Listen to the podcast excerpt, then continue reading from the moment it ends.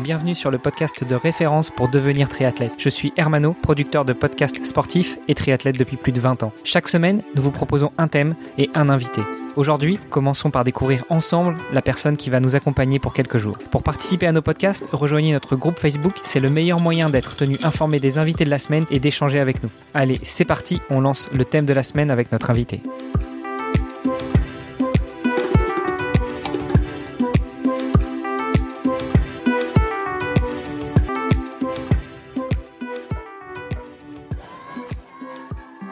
Salut les sportifs, c'est Armano et vous êtes dans le premier épisode de la semaine du podcast Devenir triathlète. À mes côtés, l'ami Olivier de Scooter qui co-anime ce podcast avec moi. Salut Olivier. Salut Hermano. Et notre invité de la semaine, Sandra Zeffer. Salut Sandra. Salut Hermano. Comment vas-tu en ce premier jour de la semaine Bah écoute, euh, plutôt pas mal. Euh, il y a le soleil qui revient, donc on va pouvoir ressortir le vélo à peu près tranquillement. Donc euh, ça va bien. Bon alors justement, on va revenir dans quelques instants sur toi, sur le sport que tu fais. Tu nous parles de vélo.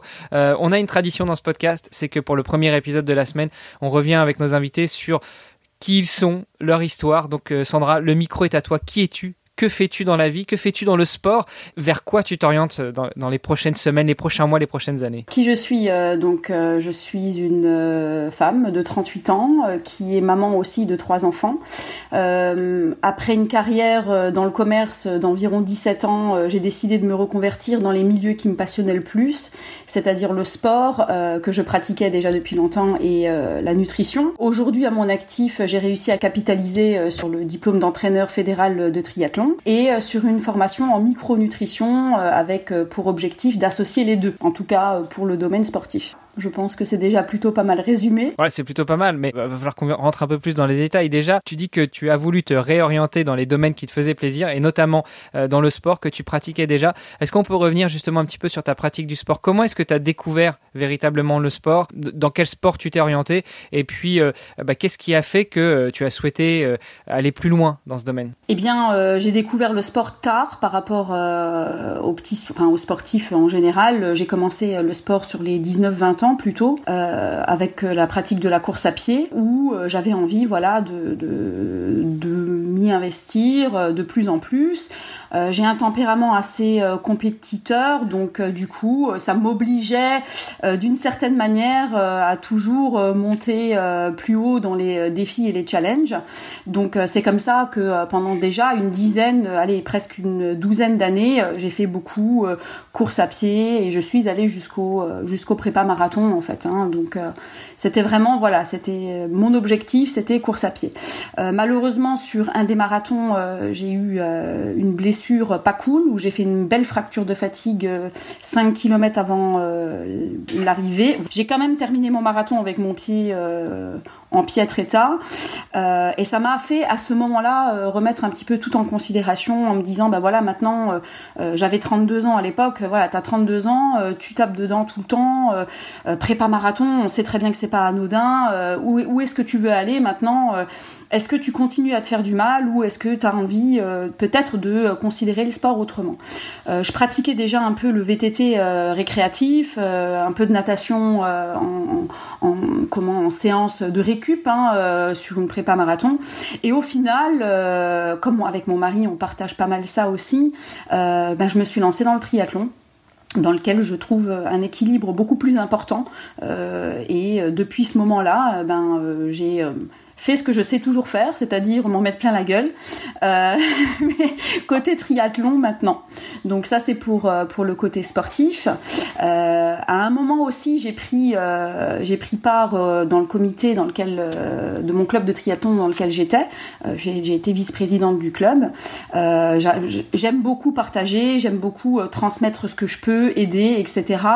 Et en pleine réflexion sur ma reconversion professionnelle en fait. Hein, euh, avec le, club dans lequel j'étais, j'ai eu la possibilité de faire des, euh, comment, des euh, diplômes fédéraux au niveau entraînement. Donc c'est à ce moment-là en fait que j'ai mis un premier pied dans ma reconversion. C'était une opportunité. Donc pendant près d'un an, j'ai côtoyé le Krebs de Reims et le centre haut niveau à Luxembourg avec Cyril Eppel, hein, qui est l'entraîneur fédéral national.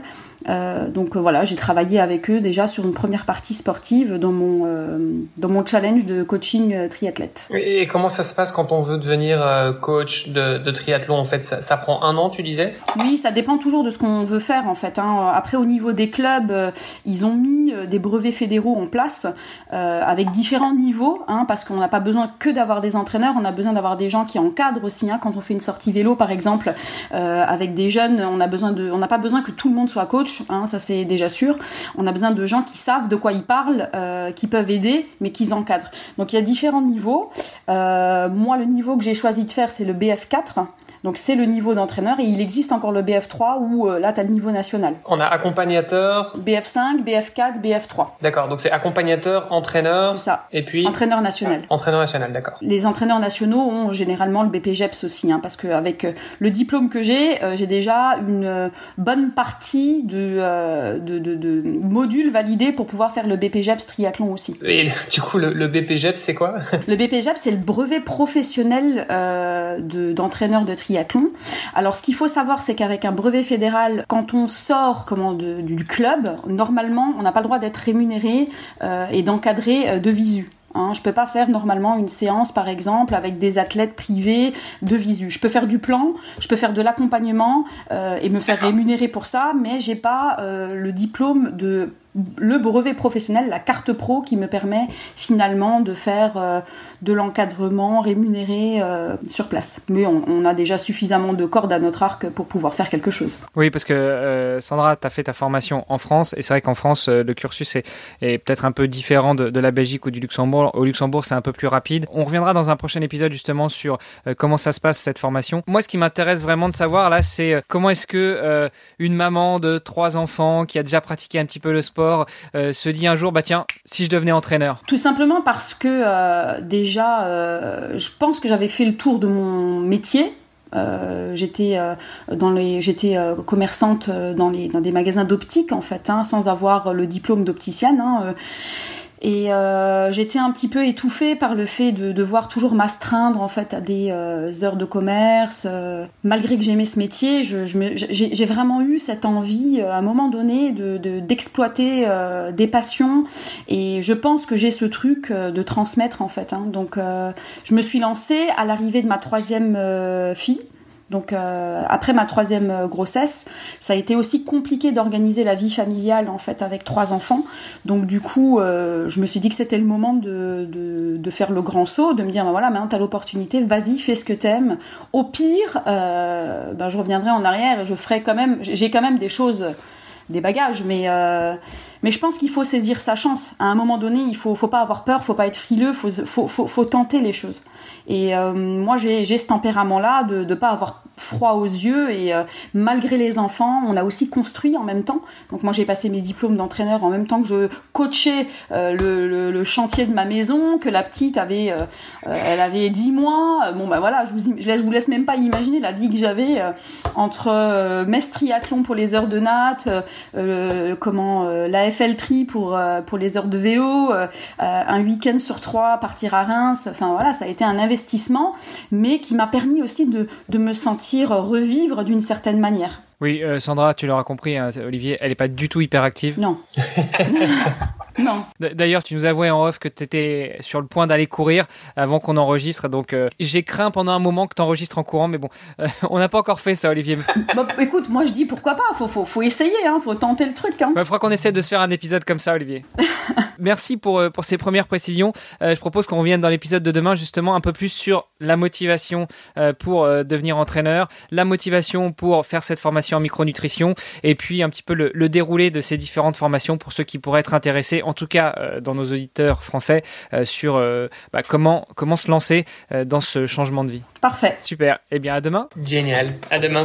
Vous avez apprécié nos échanges? Alors n'hésitez pas à aller sur Apple Podcast, laisser un commentaire, passer faire un petit tour sur les différents réseaux sociaux, taguer notre invité dont on remet toutes les coordonnées dans les notes de cet épisode et n'hésitez pas à venir faire un petit tour sur notre groupe Facebook. C'est le meilleur moyen d'interagir avec nous et d'en savoir un petit peu plus sur les actualités multisports du moment. Je vous donne rendez-vous demain pour un nouvel épisode. Salut les sportifs